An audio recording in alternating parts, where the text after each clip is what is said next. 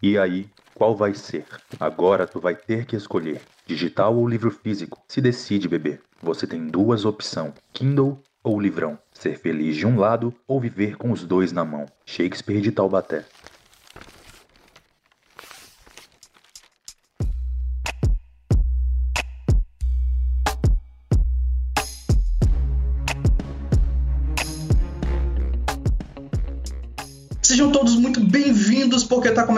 Mais uma edição do podcast Litera Pop, a primeira edição de 2021, episódio 10. Mas lembrando que esse é nosso primeiro episódio da segunda temporada do Litera Pop. Ano passado a gente entregou aí nove episódios maravilhosos para vocês, falando dos diversos assuntos do mundo da literatura e do cotidiano de leitores. E esse ano a gente vai trazer mais temas maravilhosos, cheios aí de pautas e de, de discussões para você que está nos ouvindo também possa estar refletindo aí na sua casa, ou seja lá onde você está nos escutando eu sou o Lucas Neste, apresentador deste podcast maravilhoso, e comigo também, sempre aqui apresentando, tá o Alan. Alan, tá ansioso por esse novo ano de Litera Pop? Nossa, com certeza tô ansioso, tô muito ansioso para falar desse mundo incrível da literatura, ansioso por, por esse novo ano em si, trazer coisas boas, depois desse ano caótico que a gente passou, e nada melhor do que iniciar falando sobre o que a gente mais ama, que são os livros. E Alan, o que é o Litera Pop? Explica aí pra galera que tá,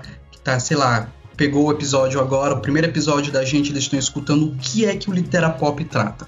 Então, o Litera Pop é um podcast que surgiu de um grupo de leitores daqui de São Luís do Maranhão e que está sendo veiculado agora pelo Volts. A gente aqui a gente trata sobre livros, cotidiano de leitores, sobre cultura pop em geral, sempre com um papo muito descontraído, divertido, sempre com opiniões diversas para ter um, um pensamento diversificado e amplo sobre esse incrível universo. Exatamente. E gente, assim, como falei, se é a primeira vez que você está escutando o nosso podcast, saiba que ele está disponível no Spotify, no Deezer, Google Podcast, Apple Podcast e em outros agregadores de podcast. É só digitar Volts Podcast na caixa de pesquisa que você vai encontrar todos os episódios do nosso programa e dos outros programas aqui do nosso hub de podcast, tá certo? Lembrando que esse ano, em 2021, nosso nosso Litera Pop, os episódios vão sair mensalmente todas as primeiras quartas-feiras de cada mês. Então já coloca aí na agenda, porque toda primeira quarta-feira tem episódio do Litera Pop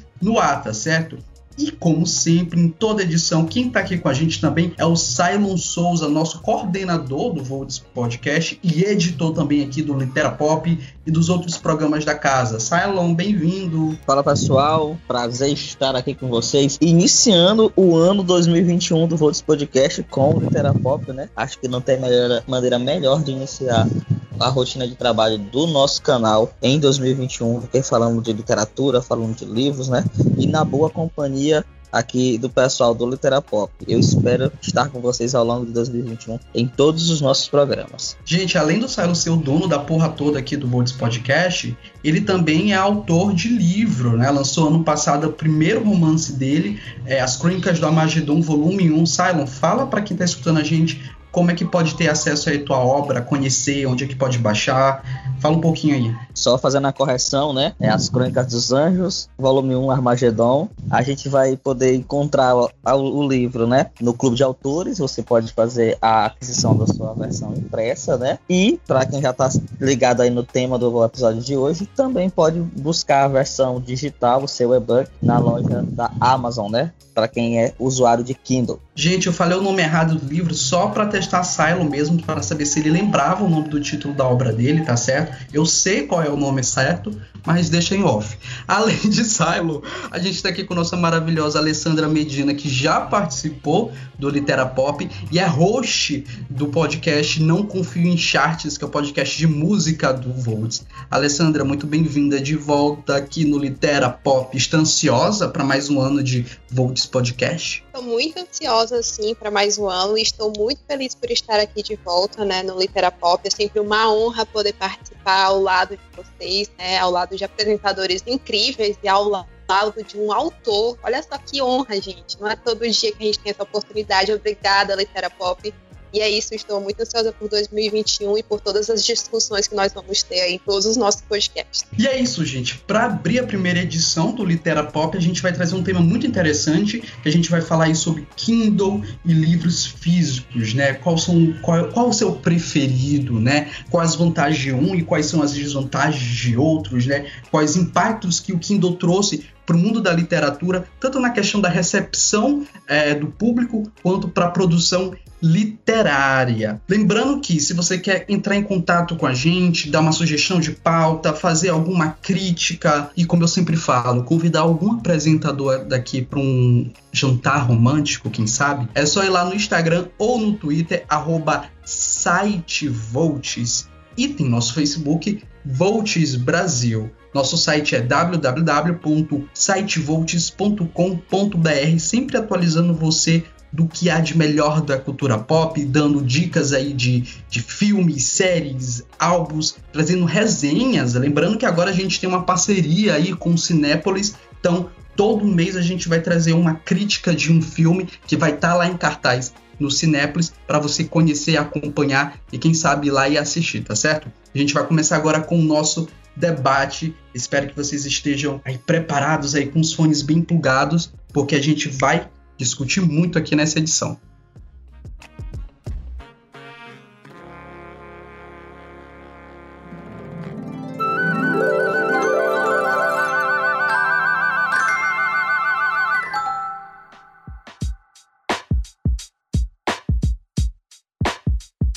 Então, gente, nosso debate hoje vai ser sobre Kindle versus livro físico. A gente vai apresentar algumas questões envolvendo o Kindle envolvendo o livro físico, mas é, destacando o seguinte: a gente utiliza aqui o Kindle como um, um, geral do leitor de livros digitais, porque existem vários tipos de leitores de livros digitais, de várias marcas, mas o Kindle é o que faz mais sucesso, que fez mais sucesso até hoje. É, primeiro destacando que os mais famosos até agora, leitores digitais, foram o Kindle, o Kobo e o Leve. O Leve que é até da Saraiva, mas que parou de ser produzido produzido porque já estava se tornando obsoleto. O Kindle, com o sucesso e as diversas atualizações, foi tomando esse mercado de livros digitais e o Kobo e o Leve pararam de ser produzidos. Mas ainda tem aqueles que, que usam, que, que gostam do formato, só que infelizmente não está sendo mais produzido. Enfim, primeiro a gente vai traçar uma história aqui do Kindle para mostrar como, é, como foi o desenvolvimento dele do início até hoje. É, como, como eu disse, o Kindle não foi o primeiro na área de atuação dele de leitores digitais.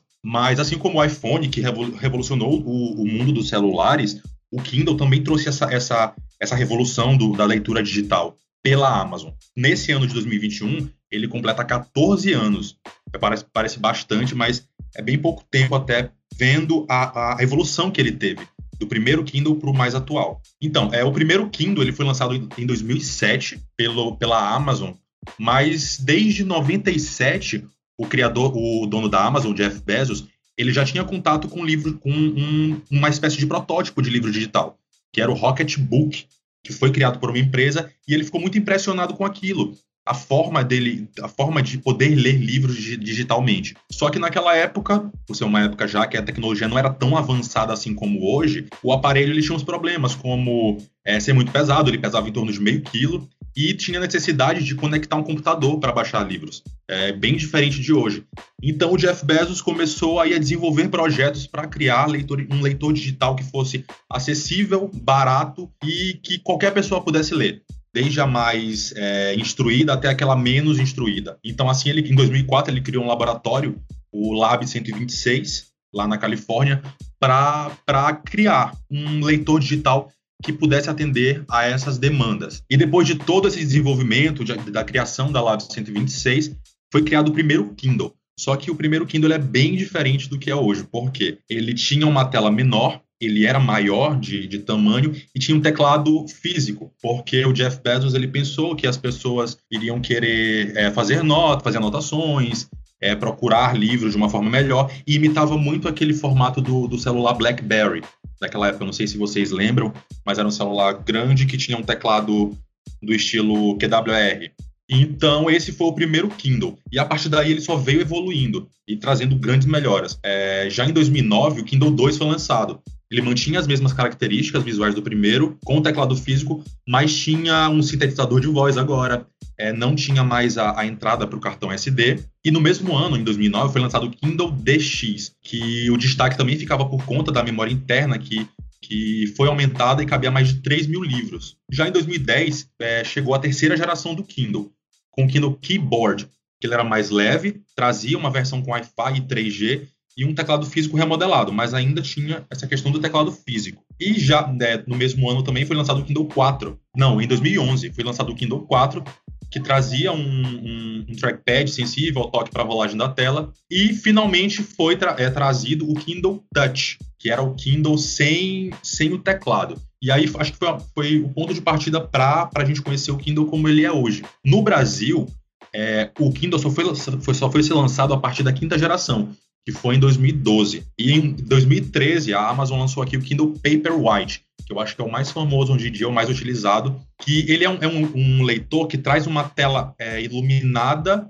mas sem luz exatamente. É uma tela iluminada que traz a, a, tecnologia Paper Ink, é, e-ink, que é a tinta eletrônica digital. Como funciona essa tinta eletrônica digital? Ela é como se fosse uma tinta que vai produzir a imagem é, de acordo com as configurações do, do livro. Ou seja, é, ela imprime, entre aspas, aquele livro que está sendo, tá sendo configurado na hora. É uma tecnologia um pouco complicada de entender, mas ainda mais falando assim, sem olhar direitinho ilustrações, mas é uma tecnologia muito, muito avançada. Ela, ela, ela foi de difícil é, criação porque era muito cara na época da criação do Kindle, mas que com o tempo foi se desenvolvendo e hoje é super acessível. Já em 2014 foi lançado o Kindle Voyage e os mais recentes Kindles lançados no Brasil, os modelos mais atuais, os, que são vendidos, é, tem, são três modelos, que é o Kindle 10, que é, é a, a opção mais barata, eu, eu, acho, que tem um armazenamento de 4 GB, o que geralmente sai por 350 reais. Tem o Kindle Paperwhite, que é o que eu uso, que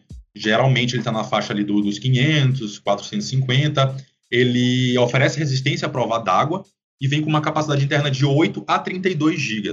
E o mais recente Kindle lançado, que foi o Kindle Oasis. Esse é o mais caro. É, ele está na faixa de mil e duzentos reais. E qual é a diferença dele para os outros? Esse Kindle Oasis ele tem botões do lado para a gente poder mexer com uma só mão, passar as páginas com uma só mão. É, traz modificações na textura e, e, cor do papel, entre aspas, da tela. Da, isso, isso facilita a gente a ter uma, uma proximidade com o papel mesmo, mudando essa iluminação. Então, apesar de, apesar de toda, toda, essa, toda essa configuração, não acho que seja o melhor Kindle, mas por enquanto esses são os mais recentes lançados no Brasil. Uma coisa que eu acho bacana, assim, se for parar para pensar na, na história do, da criação do Kindle, é que o, o Jeff Bezos, né, ele, ele pensa muito e toma muito como referencial a Apple, né, para a criação do, do Kindle e principalmente é, no, no iTunes. Para quem não sabe, o iTunes é, um, é uma ferramenta de compra, uma plataforma né, de compra de música digital criada para Apple, né, criada pela Apple, né, exclusivamente muito usada pelos usuários da Apple, mas que depois muitas outras pessoas foram, foram comprando e que gerou uma revolução muito grande dentro do mercado da música. E aí o Jeff Bezos ele pegou esse, esse essa ideia, né, essa idealização do iTunes e queria criar um iTunes para os livros digitais. A Amazon já era um, um uma das maiores, é, era, já era líder né, de vendas de livros físicos, e ele percebia que com o tempo a gente ia ter essa, esse, esse desenvolvimento dos livros digitais e o Jeff Bezos tinha medo de uma outra empresa embarcar esse, esse mercado. Mesmo ele sendo já líder em livros físicos, ele pensou que não, tenho que investir nisso aqui e usou o iTunes como isso. E se a gente for parar para pensar, o Kindle tem muito essa característica mesmo do iTunes, né? De você é, poder baixar ou, ou, comprar o livro dentro do próprio Kindle, né? Não necessariamente precisa conectar ao computador. Era uma das coisas que ele queria, né? Essa, essa autonomia do Kindle, que você pudesse ler no Kindle, mas que você pudesse navegar e conhecer e baixar e comprar outros livros dentro do, dentro mesmo do, do, do, do, suporte, né? E uma coisa interessante é que, assim, embora ele pega, pegue a Apple muito como referência, né? Tem uma diferença muito grande, porque eu sinto que o Kindle, diferente do iPhone, ele não foi criado para ser obsoleto. Pelo menos eu sinto isso. Por exemplo, a gente tem algumas outras versões de Kindles, mas é muito mais para gostos diferentes do que necessariamente, ah, saiu uma versão mais atual do Kindle, a, a versão anterior vai ficar obsoleta eu sinto que não, que, que não tem isso, né? Até porque o, o, foco principal do, do Kindle é que você compre livros digitais, né? Então, eu, eu, acho que você pode ter um Kindle mais barato, né? E embora que saia versões é, mais, mais novas, você pode ler tranquilamente e você não vai perder nada, né? Só muda um pouco ali da, da experiência, mas o, os recursos são os mesmos, por exemplo, os recursos principais na questão da leitura. Sobre essa parte que tu comentou, Lucas, eu realmente concordo com isso, porque, por exemplo, eu tenho um Kindle, ele era o Paperwhite de 2016, hoje eu acho que ele seria um equivalente à, à décima geração. E assim, tem uns, uns, vai fazer uns cinco anos, né, de, de, desse modelo que eu tenho.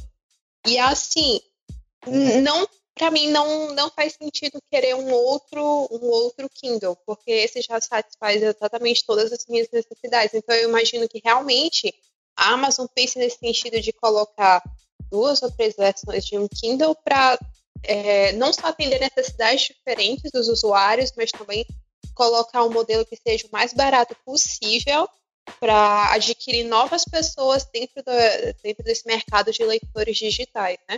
Então, é, eu acho que os pontos positivos da, da Amazon em relação ao Kindle é exatamente isso de, de colocar várias diversas versões, né? Mais de uma versão desse, desse dessa ferramenta para realmente ganhar vários públicos. Então, um começa ali numa versão mais modesta, mas que, que eu acho que já, já, eu já entenda que seja satisfatória para boa parte das necessidades de quem consome livros digitais. Mas aí a pessoa fica, poxa, lançaram uma nova versão e pensaram nisso, que bacana, vou consumir. Às vezes o consumo não é nem pelo, pela, por novas funcionalidades, mas é mais pelo sentido de a marca fidelizou o cliente, e o cliente quer lá continuar ali é, dando poder para essa marca. Acho que acaba acontecendo muito isso com, com o Kindle. Às vezes também isso é assim, mais pelo interesse consumista, porque não tem necessidade assim de você adquirir um, uma outra versão, né? Já que sua versão ela já é, ela já é o suficiente ali para sua para sua demanda eu tô completando seis meses de uso do meu primeiro Kindle. Aproveitei o período da pandemia para me finalmente fazer a aquisição do leitor digital, né? E eu acho que isso que a Alessandra tá falando faz muito sentido, né? A depender da versão que você compra, você às vezes vai muito por uma questão de como aquilo é vendido, né, de como aquilo é, é, é apresentado. Mas no geral, as funcionalidades básicas do Kindle elas são a mesma para todos os formatos que ele está disponível no, no mercado, né? Que é a capacidade de você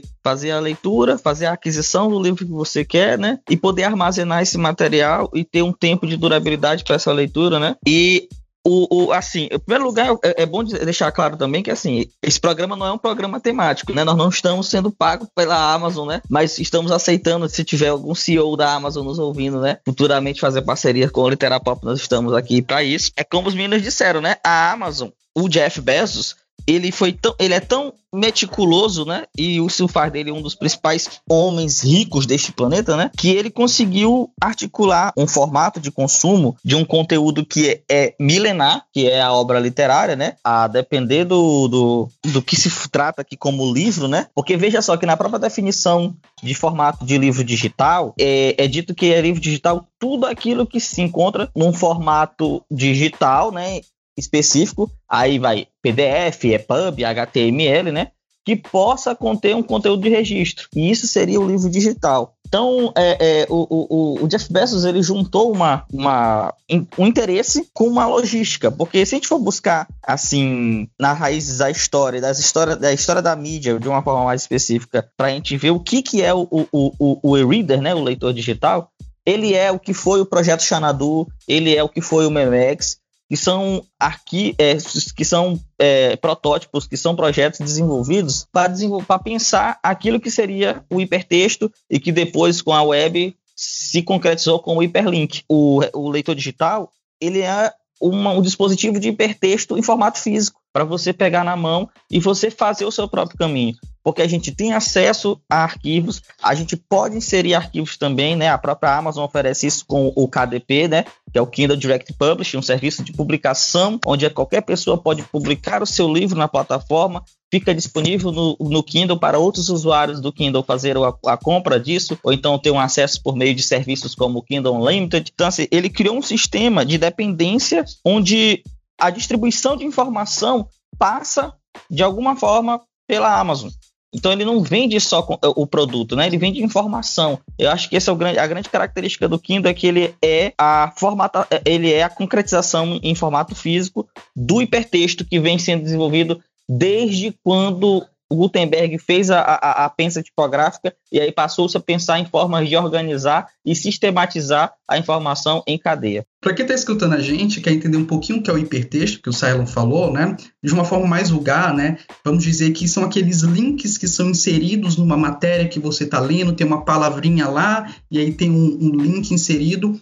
É, é, basicamente isso, né? É, é, em uma formação dentro de uma outra informação. E um exemplo muito claro disso, dentro do Kindle que o, o Cylon menciona, é quando você consegue é, saber o significado de determinadas palavras dentro do próprio Kindle, né? Lá tem a funcionalidade, você, é, se eu não me engano, você grifa a palavra, né? E aparece lá o, o, o significado daquela palavra no dicionário, ou você pode ser redirecionado para uma página da Wikipédia. Então o Kindle ele, ele possibilita isso, o que o Simon falou, essa transição das informações. Você não precisa pegar um, um dicionário físico para ter acesso. Você pode pegar aquele significado dentro do próprio Kindle, né? Tem uma relação mesmo muito grande de dependência naquilo.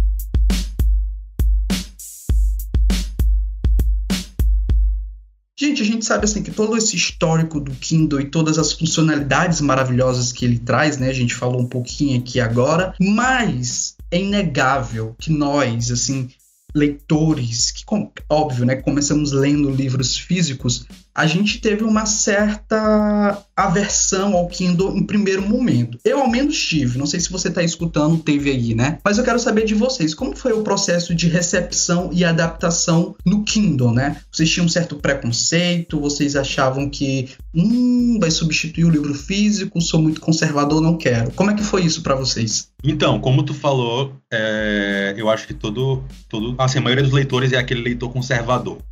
Vou ler no livro de papel, porque o livro de papel não substitui o digital tem a experiência, tem o cheiro, pipipi, popopó. E eu tinha muito isso. Desde que eu comecei a ler, é, eu sempre tive essa questão do, de ter, de pegar o livro, de sentir o cheiro. E eu tentei algumas vezes ler, quando, quando não tinha a continuação do livro que eu estava lendo, tentava ler por celular. Pegava, assim, os livros naqueles sites e tal, tentava ler, mas nunca gostei. E aí eu conheci o Kindle e sempre fui muito receoso, do tipo, ah, não, vai ser a mesma coisa e tal. Até que, até que um dia eu resolvi comprar, encontrei um, bem baratinho e, e comprei para para ver como seria. E eu quebrei totalmente a cara, porque depois que eu li o primeiro, eu não conseguia mais parar.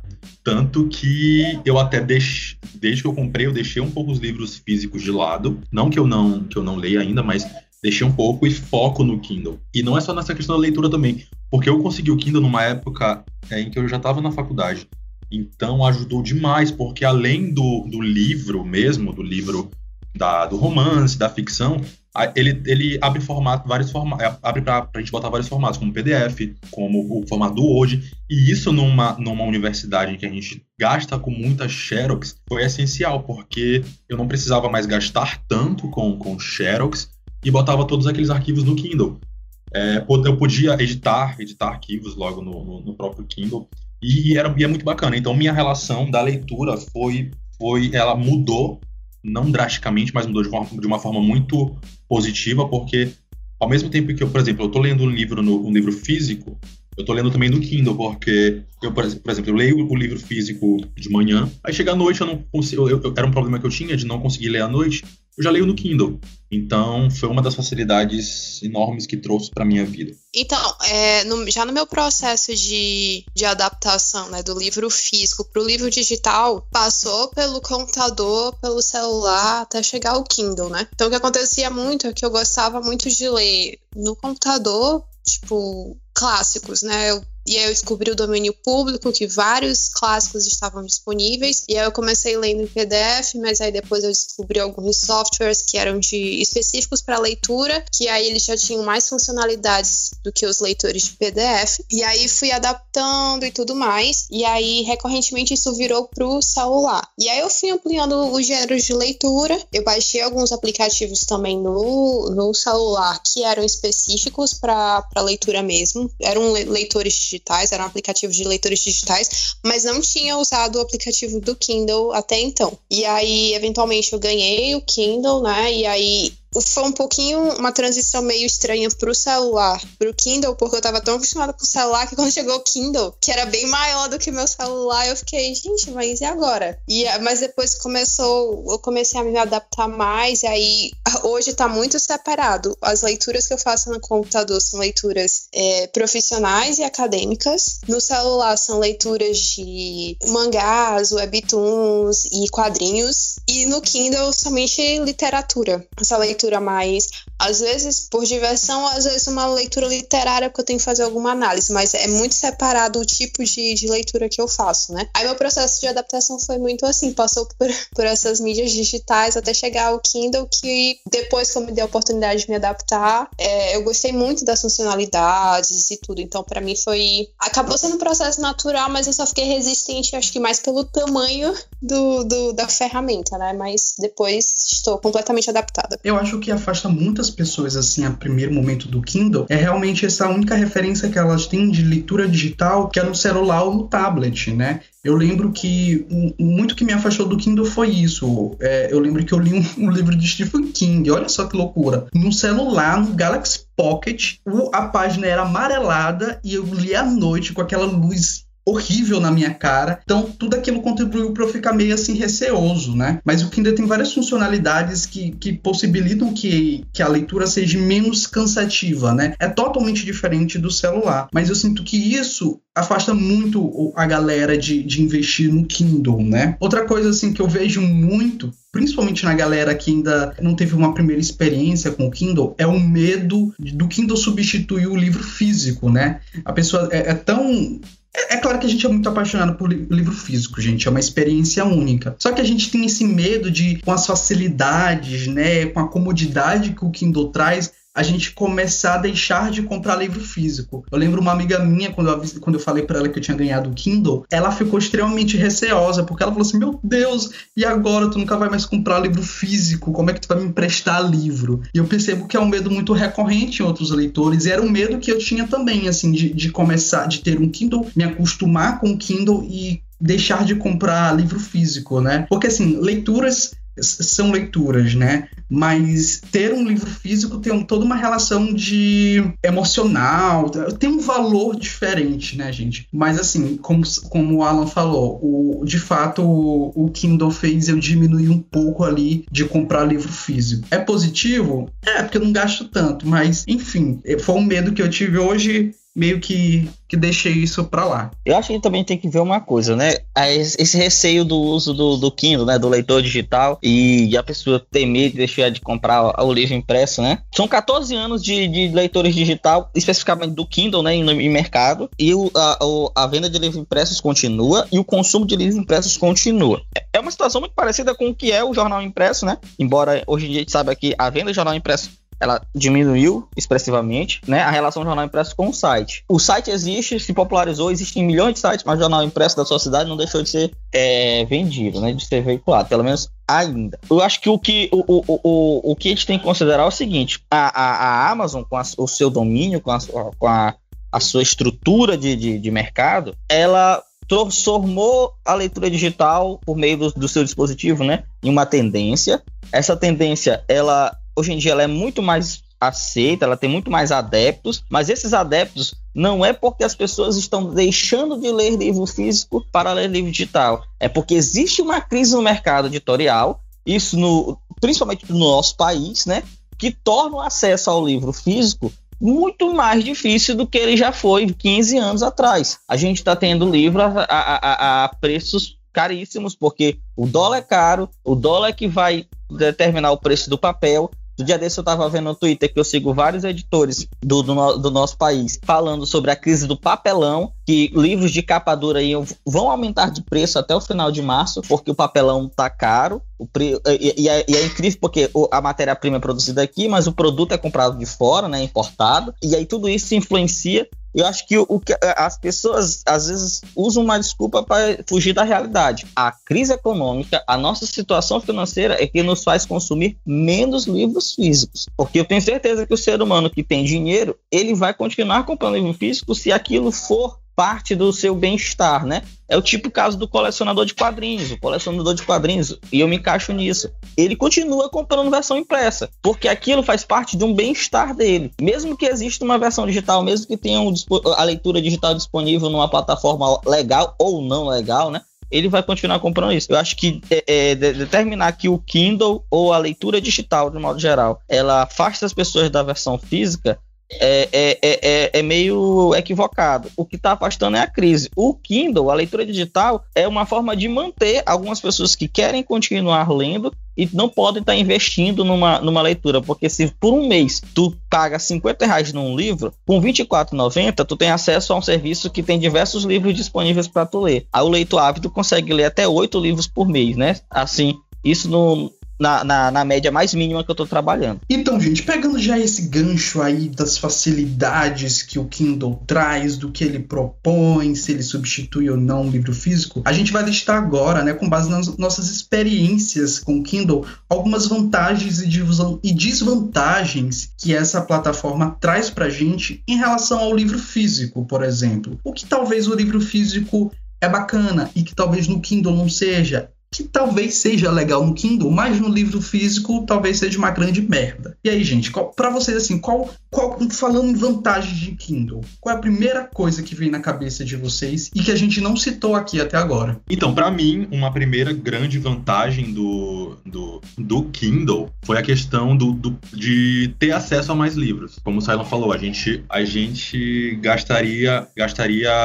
por exemplo, 50 reais com livro físico, a gente já gasta é, com 50 vários e-books dependendo do e-book, porque essa é outra questão a se tratar, do preço dos e-books. Mas a questão de armazenamento de livros é muito bom, porque eu consigo ter vários livros e levar esses vários livros para todos os lugares. É, por exemplo, se eu, é, se eu viajo, eu, levo, eu só consigo levar um livro na, na bolsa, com Kindle eu levo, levo 10 livros, 5 mangás, 10 HQs, para eu ler à vontade. Então essa é uma vantagem, essa é uma, uma vantagem, super vantagem que eu encontrei para mim. Já uma desvantagem, eu acho que é a questão do, do preço acho que ainda é um pouco inacessível para a grande população, porque o mais, o mais simples que a gente tem é o Kindle de 350 reais. 350 reais ainda é um preço meio salgado para o brasileiro no geral. Não é todo mundo que tem, que tem 350 reais para dar num Kindle. Então, é, eu acho assim, eu sou privilegiado por poder ter um Kindle. Então, acho que o preço ainda é uma desvantagem. Mas que, que assim, pensando é, nessa questão, é um preço relativamente acessível para a gente ter acesso a todo esse conteúdo. Bom, é, para mim, uma das maiores vantagens do Kindle é o armazenamento, né? É a, a, característica da memória. Eu consigo andar com parte da minha biblioteca de pesquisa, ou então das minhas leituras que eu encontro em versões digitais, para qualquer lugar que eu vou. E eu posso acessar isso de forma muito rápida, de forma espontânea, né? Eu não preciso estar com um, dois, três livros e muito menos eu preciso estar andando com o meu notebook para poder ter acesso a esse conteúdo, né?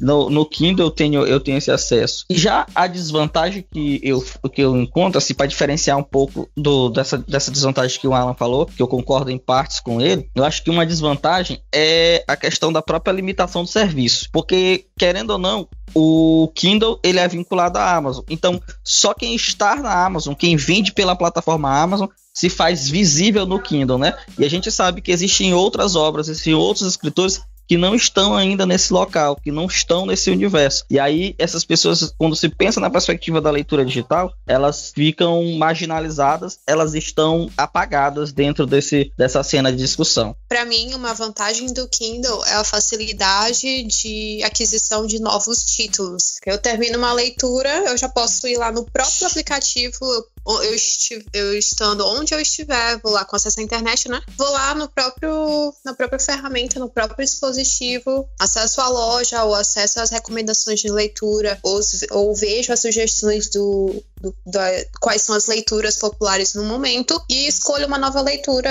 E enfim, essa é uma vantagem para mim. Uma desvantagem é que nem sempre todos os títulos é, estão disponíveis na versão digital, ainda não é uma coisa para todos os livros. Então, tem livro na Amazon que eu vou procurar que, sei lá, às vezes pode ser um clássico, um livro muito antigo, que eu entendo porque eu ainda não tenho uma versão digital, mas não ter uma versão digital ainda eu fico, poxa, ainda não tem? Como assim ainda não tem? Então, acho que a, a, seria uma desvantagem que eu apontaria para a utilização do Kindle. Eu acho que uma das vantagens para mim do Kindle, que pega um pouquinho do que a Lê mencionou, é essas possibilidades de leituras que estão fora da minha zona de conforto ou leituras que provavelmente eu não faria se caso fosse um livro físico. E o que eu quero dizer com isso? Por exemplo, é um autor novo, né, da qual eu nunca tive uma referência, eu não vi nunca alguém falar. Eu com certeza, quando for, se eu for adquirir ele com, como formato físico, eu vou ter muito receio de dar 30 ou 40 reais naquele livro sem ao menos ter um conhecimento prévio daquilo, se de fato é um, um livro que vai me agradar, se de fato a escrita é boa, enfim.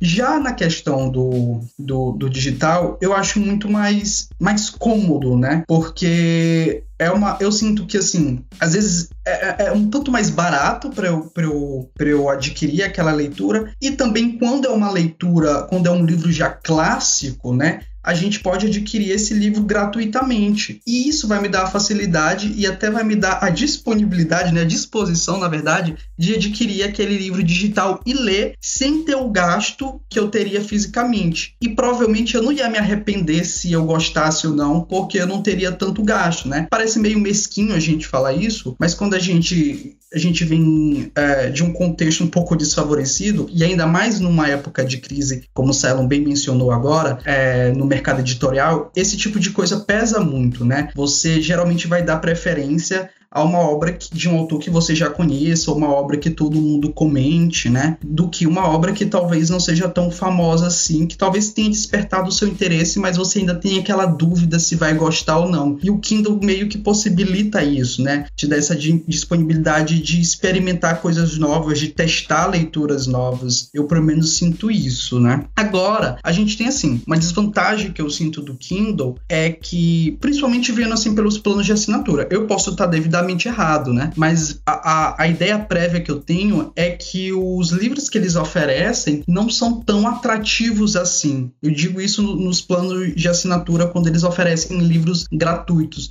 Talvez eles não sejam tão atrativos para massa em geral, né? Talvez ele possa cair no gosto de algumas pessoas mas eu sinto que ainda é um. Assim, no geral, eu sinto que não é um, um pacote muito interessante. O que, que, vocês acham disso? Vocês têm assinatura de, de Kindle? Eu concordo muito contigo, Lucas. É, no Kindle Unlimited, eles vendem uma coisa e na verdade não é tão assim. Ou a gente que cria uma expectativa errada, porque eles oferecem a assinatura mensal do Kindle Unlimited e dizem que vão disponibilizar milhares de livros. A gente vai, aí a gente vai lá seco procurar certos livros e não tem nessa assinatura apesar do apesar de o serviço é, tá na Amazon e a Amazon vender, vender best-sellers, por exemplo, a maioria dos best-sellers não estão no Kindle Unlimited. Então, eu acho assim que o Kindle Unlimited é mais para tu descobrir é, novos autores e novos livros menos conhecidos do que para tu é, se aprofundar naqueles autores que tu já gosta, que são best-sellers, todo mundo conhece. Porque, por exemplo, não tem um no Kindle Unlimited não tem um Stephen King, não tem um George R. R. Martin. É, então acho, acho isso uma, uma das desvantagens do Kindle e do Kindle Unlimited. Então, eu queria desmistificar um pouco isso, né? Eu concordo com o raciocínio de vocês. Eu também assino o, o Kindle Unlimited, né? Esse, é, a gente vai fazer a pesquisa de uma obra e ela não tá dentro desse serviço do, da, da, biblioteca do Unlimited, né? E a gente fica, poxa, por que, que não tá? Hoje eu posso dizer o porquê, pelo menos o que eu consigo perceber estando do lado do não só de quem lê, mas de quem escreve. Para uma obra estar disponível no Unlimited, o editor tem que liberar isso na plataforma. Então é uma escolha do editor se eu quero ou não disponibilizar aquela minha, aquele meu conteúdo na versão Unlimited para as pessoas assinar, acessar. Por exemplo, o meu livro ele está disponível na versão Unlimited. Então você pode acessar, acessar ele no Kindle, tanto comprando o livro, pagando o preço dele, quanto pela, pela assinatura. Se você assina o, o Kindle Unlimited, você pode pegar emprestado ele para você ler. E aí eu vou receber royalties por cada vez que esse livro é emprestado. Então, isso é uma escolha do editor, do responsável, do detentor do direito da obra, que submete ele na plataforma da Amazon, se ele vai querer ou não disponibilizar isso na, no, no serviço Unlimited. Então, por isso que às vezes a gente pensa numa obra que é super famosa, tá em e-book, e aí quando tu chega, ela não tá em, em, é, no Limited porque o responsável, o editor, não distribui ela dessa forma, porque a, a, a rentabilidade em cima de, disso, ele, ele enxerga que é menor em comparação a ele vender a unidade daquele, daquele arquivo digital. Então, acho que é, é, é, essa característica que a própria Amazon não informa é que torna a gente, faz a gente ter esse descontentamento com o serviço. Ele existe, a, todos os livros que a gente imaginar podem lá, mas isso vai depender do editor, do detentor do direito daquela obra, se ele vai liberar ela ou não no serviço Unlimited. Então, eu tenho uma visão sobre, sobre esse serviço de assinatura do Kindle que antes de ouvir a, é, ouvir a explicação do Cylon, eu achava que era muito de uma questão de popularizar a leitura também, porque lá tem muitos títulos que são que são de leitura rápida, que são de leitura que tu faz um dia ou uma leitura mais uma leitura enfim, não, não tão filosófica ou tão pesada, uma coisa para ser, ser no cotidiano, tipo uma Netflix que a gente liga, escolhe um filme e pronto, assistiu acabou. Eu percebia os, os, os, títulos disponibilizados pela assinatura dessa forma, uma leitura que tu faz aqui, escolhe e já vai para outra. E aí é, eu pensava que era muito uma questão de popularização da leitura, porque tem uns títulos lá que saem, por exemplo, tem muita obra parecida com é, de universos fantasiosos, mas que não estão no, no são mais crônicas de gelo e fogo da vida, mas que estavam ali naquele para quem gostava daquele, daquele, daqueles títulos de fantasia, tinha as opções. E também tem, tem disponível é, livros acadêmicos, livros profissionais, que também são de leituras que tu pega aqui, só precisa de um capítulo e pronto, acabou, devolve. Então percebia mais como uma, uma questão de popularização, mas agora ouvindo a, a explicação do Silo, não, uma questão de mercado mesmo. Muito que bem, né? Esse foi o nosso debate de estreia de 2021 do Literapop. Falamos aí um pouquinho das vantagens do Kindle Kindle, falamos do, do histórico do Kindle. Eu espero que você que tenha escutado a gente não tenha tido uma experiência ainda com Kindle, possa ter aí conseguido tirar algumas conclusões que te incentive ou talvez não a botar essa experiência aí em prática em dia, ou talvez até ajude você a adquirir o Kindle. Assim, na minha experiência pessoal, é um investimento bacana para se fazer. Eu acho que você que está escutando e está em dúvida deveria apostar, porque provavelmente você não vai se arrepender. Eu acho que é a opinião de todo mundo que está aqui. Vocês concordam que as pessoas que estão escutando deveriam fazer um investimento aí no Kindle, caso esteja dentro do orçamento delas? Eu concordo, eu concordo. sim, sim, sim. E, e é isso, gente. Depois desse aval, desses quatro sims, fica aí na sua, na sua mão a decisão de comprar ou não o Kindle. E Kindle, né? Amazon, se se algum seu tá escutando a gente, pelo amor de Deus, patrocina esse, esse podcast, né? Feito com muito amor e carinho na, na casinha da minha cachorra aqui no quintal, viu? E é isso, gente.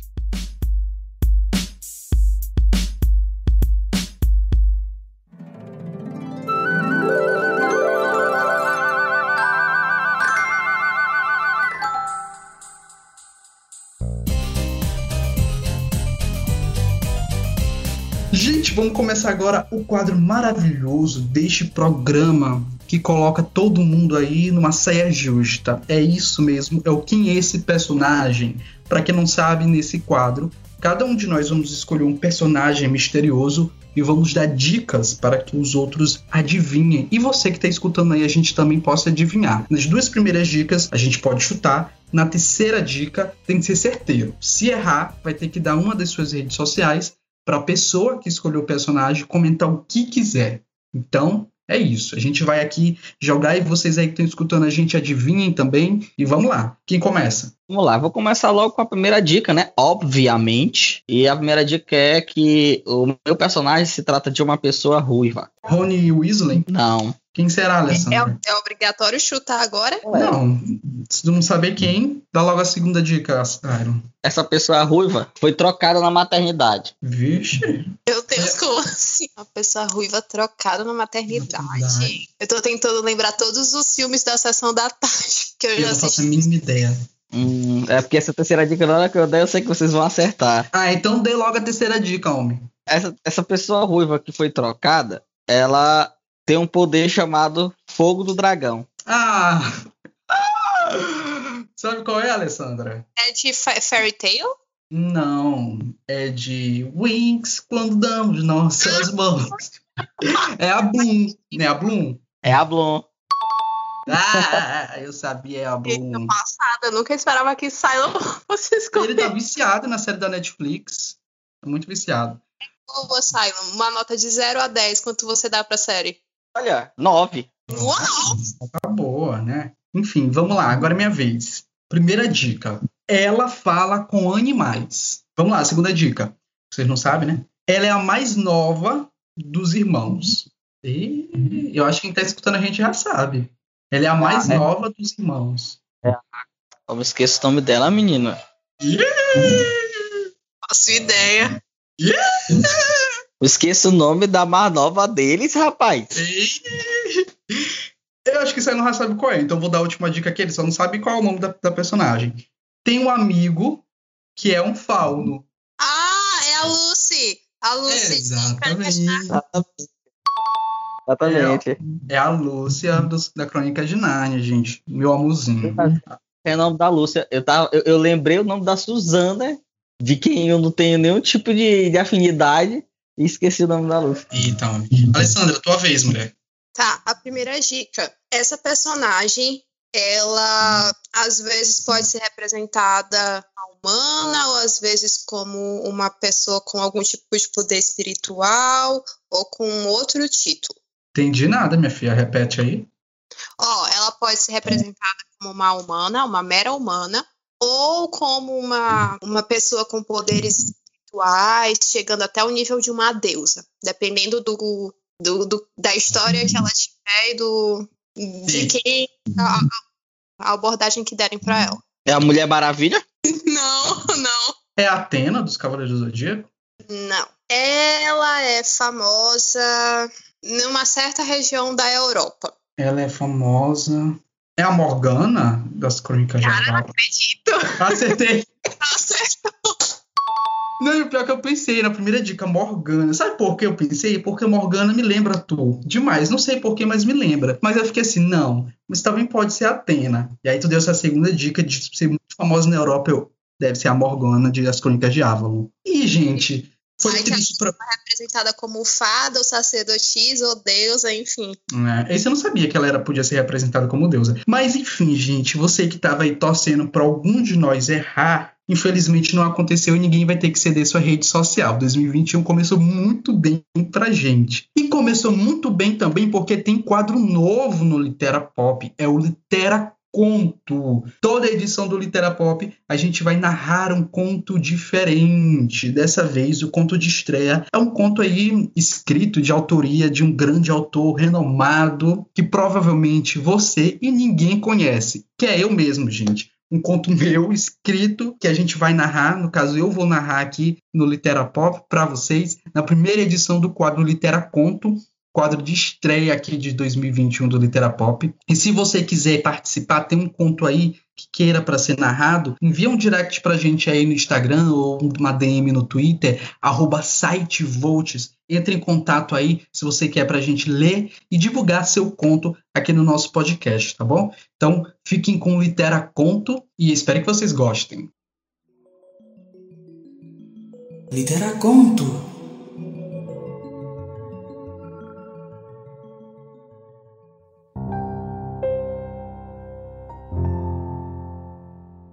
Pequeno Ouriço, de Lucas Nash. Ele chorava todas as vezes que se lembrava da solidão que se autoimpôs. Foi essa solidão que o ajudou a construir o imenso castelo em que vive. O lugar tem muros altos e imponentes que nem mesmo o indivíduo mais forte do mundo poderia derrubá-los. E ao olharem para os muros, as pessoas se afastavam, amedrontadas com o monstro repugnante que devia viver ali dentro. Numa noite fria de inverno, um viajante moribundo e com os pés ensanguentados de espinhos implorou para que as portas do castelo se abrissem, pois temia morrer no frio. O ser que morava ali compadeceu-se com a dor do viajante e deixou que ele adentrasse em sua fortaleza. Ao contrário do que ouvira falar por suas andanças naquela região, o viajante não viu um monstro repugnante, mas um pequeno ouriço de olhos tristonhos. Por que um ser tão pequeno se esconde em um lugar tão grande? Perguntou o viajante. Ouriço que se sentiu livre para falar sobre si mesmo para aquele desconhecido, respondeu: Para me proteger dos espinhos. Aqui, neste castelo, eu consigo me manter aquecido sem precisar me machucar. Mesmo que se sinta tão sozinho? perguntou o viajante. A solidão é dolorosa, mas a maior dor que já senti foi a da rejeição. Você abre seu coração para um sentimento arrebatador. Porém, quando ele não é correspondido, é como se um pequeno espinho perfurasse. Apesar do tamanho, a dor é sentida o suficiente para nunca mais querer nutrir tal sentimento, afirmou ouriço. Ouvir aquelas palavras fizeram o viajante criar uma simpatia pelo anfitrião tão melancólico, pois seus pés estavam ensanguentados pelo mesmo motivo. Durante todo aquele curto inverno, o viajante viveu ao lado do ouriço. O castelo começou a se encher de vida. O cinza que decorava os cômodos mudara para cores mais quentes, e os muros altos que amedrontavam as pessoas agora não pareciam ser tão assustadores. Quando o inverno cessara e as feridas do viajante cicatrizaram, o ouriço teve uma ideia desafiadora. Ele iria convidar um novo amigo para ir às regiões além do castelo. Porém, para sua infelicidade, o viajante lhe confessou que havia outra pessoa esperando e que não poderia deixá-la, pois apenas na primavera ele podia vê-la. Novamente, o ouriço sentiu aquela velha e conhecida dor. O espinho o perfurou mais uma vez e seu coração sangrou até varrer toda a alegria que se instalara no castelo. O viajante havia ido embora, mas outra pessoa havia chegado, trazendo cinza e os muros amedrontadores de outrora. Parece que somos eu e você novamente, lamentou-se o ouriço ao avistar um novo, porém já conhecido convidado. Seremos eu e você para sempre, até o dia em que você possa suportar viver com os espinhos que tanto te machucam, afirmou a solidão.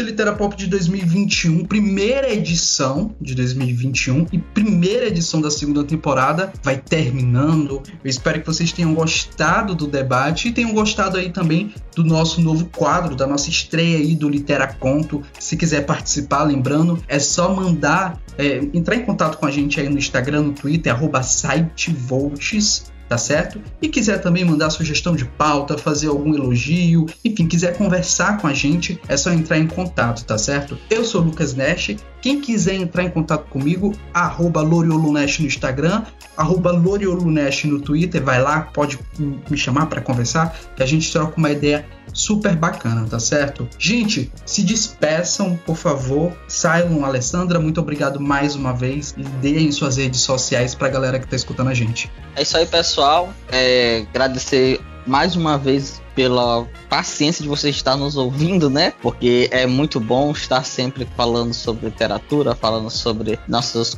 nossa vida cotidiana, né, de leitores. E esse é só o começo. Em 2021 tem muito mais literatura pop, né? Se vocês quiserem interagir comigo no Twitter é @silosouzartv e no Instagram é silo.souza. A meta em 2021 é unificar, padronizar as arrobas, né? Vamos trabalhar nisso. Me escutando aí, Twitter, libera aí para mim, por favor. Eu espero que vocês tenham gostado do episódio e queria parabenizar a equipe do Litera Pop por, por esse novo quadro, né, do Litera Conto, maravilhoso. E estou ansiosa para ouvir os, os outros contos, então, pessoal, não, não deixem de participar, é a chance de vocês. então, quem quiser me seguir nas redes sociais, arroba Alessa Medina no Instagram e arroba AlessaMDN no Twitter. E é isso, pessoal, muitíssimo obrigada. E é isso, gente, muito obrigado por ouvir até aqui essa discussão tão maravilhosa sobre Kindle ou livro físico. Espero que vocês tenham tirado suas conclusões e decidido qual o melhor, ou se os dois são os melhores, ou se vão usar os dois ao mesmo tempo. E é isso, muito obrigado e até a próxima. Gente, muito obrigado mais uma vez. A gente vai se despedindo aqui, mas deixando avisado que encontro marcado no próximo mês em março, na primeira quarta-feira de março, tem mais episódios do Litera Pop e o assunto vai estar muito bacana, vai render muita discussão, tá certo, gente? Então a gente espera vocês lá. Não esqueçam de nos seguir nas redes sociais, arroba site Volts, Twitter, Instagram, Volts Brasil, Facebook e www.sitevolts.com.br para estar tá acompanhando tudo aí da cultura pop, tá certo? Um beijo e até a próxima edição do Litera Pop.